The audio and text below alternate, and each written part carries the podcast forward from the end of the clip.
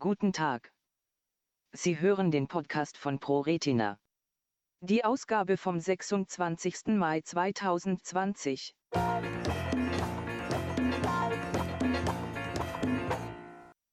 RP Grundlagenforschung, Photorezeptorähnliche Zellen durch chemische Umprogrammierung.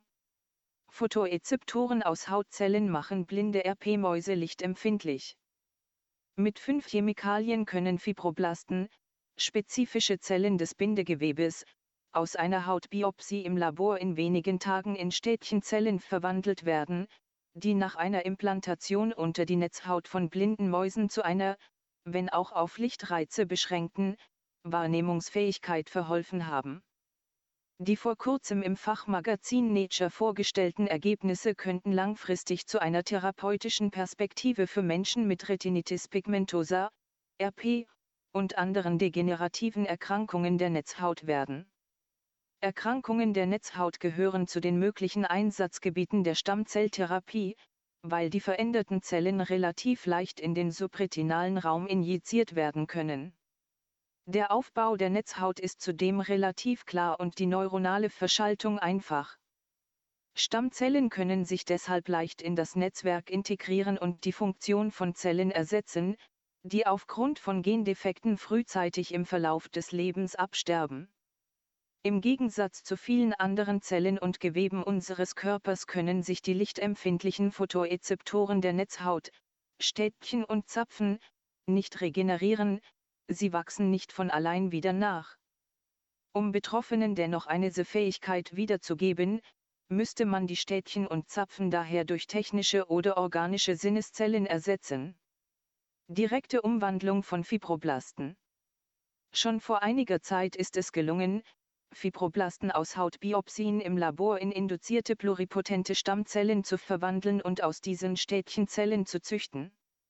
Diese Gewinnung von Ersatznetzhautzellen aus Stammzellen ist jedoch extrem zeitaufwendig und kompliziert, die Ausbeute gering. Der gesamte Prozess der Reprogrammierung kann sechs Monate dauern, bis man die gewünschten Zellen für eine Transplantation in die Netzhaut erhält. Das macht diese Methoden zu einer Herausforderung für den praktischen Einsatz in der klinischen Therapie, erklären Birai Martö von der University of North Texas und seine Kollegen. Die Forschung arbeitet deshalb daran, diesen Weg zu vereinfachen und die Produktionszeiten zu verkürzen.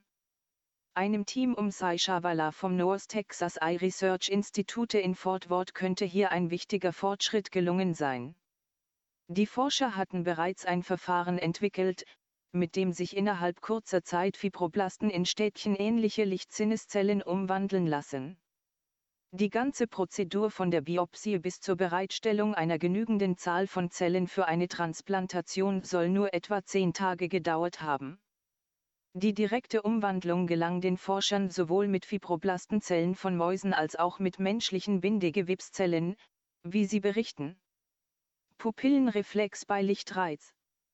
Die Zellen wurden dann Mäusen in den subretinalen Raum injiziert, die aufgrund einer bestimmten RP-Mutation erblindet waren.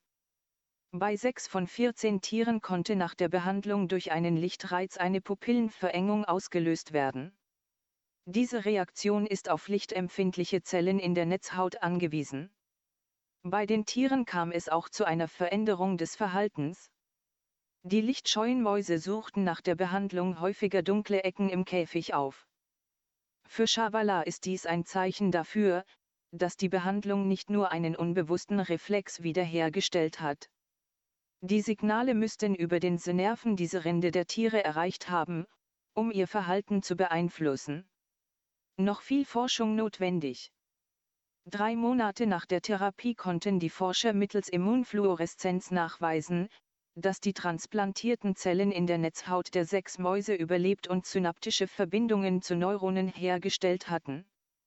Allerdings ist die Erfolgsquote bei der Transplantation noch zu gering und auch die Dichte der angewachsenen Zellen reicht nicht aus, um eine gute Sehfähigkeit wiederherzustellen. Bisher können die Mäuse nur hell und dunkle unterscheiden.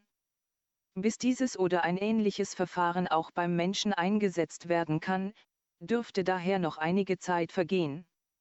Dennoch sehen die Wissenschaftler in ihrem Ansatz eine vielversprechende Methode, um zerstörte Photorezeptoren künftig einmal ersetzen zu können.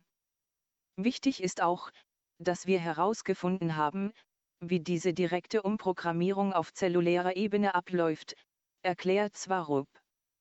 Diese Erkenntnisse könnten dabei helfen, nicht nur Ersatzzellen für die Netzhaut, sondern auch viele andere Zelltypen zu erzeugen.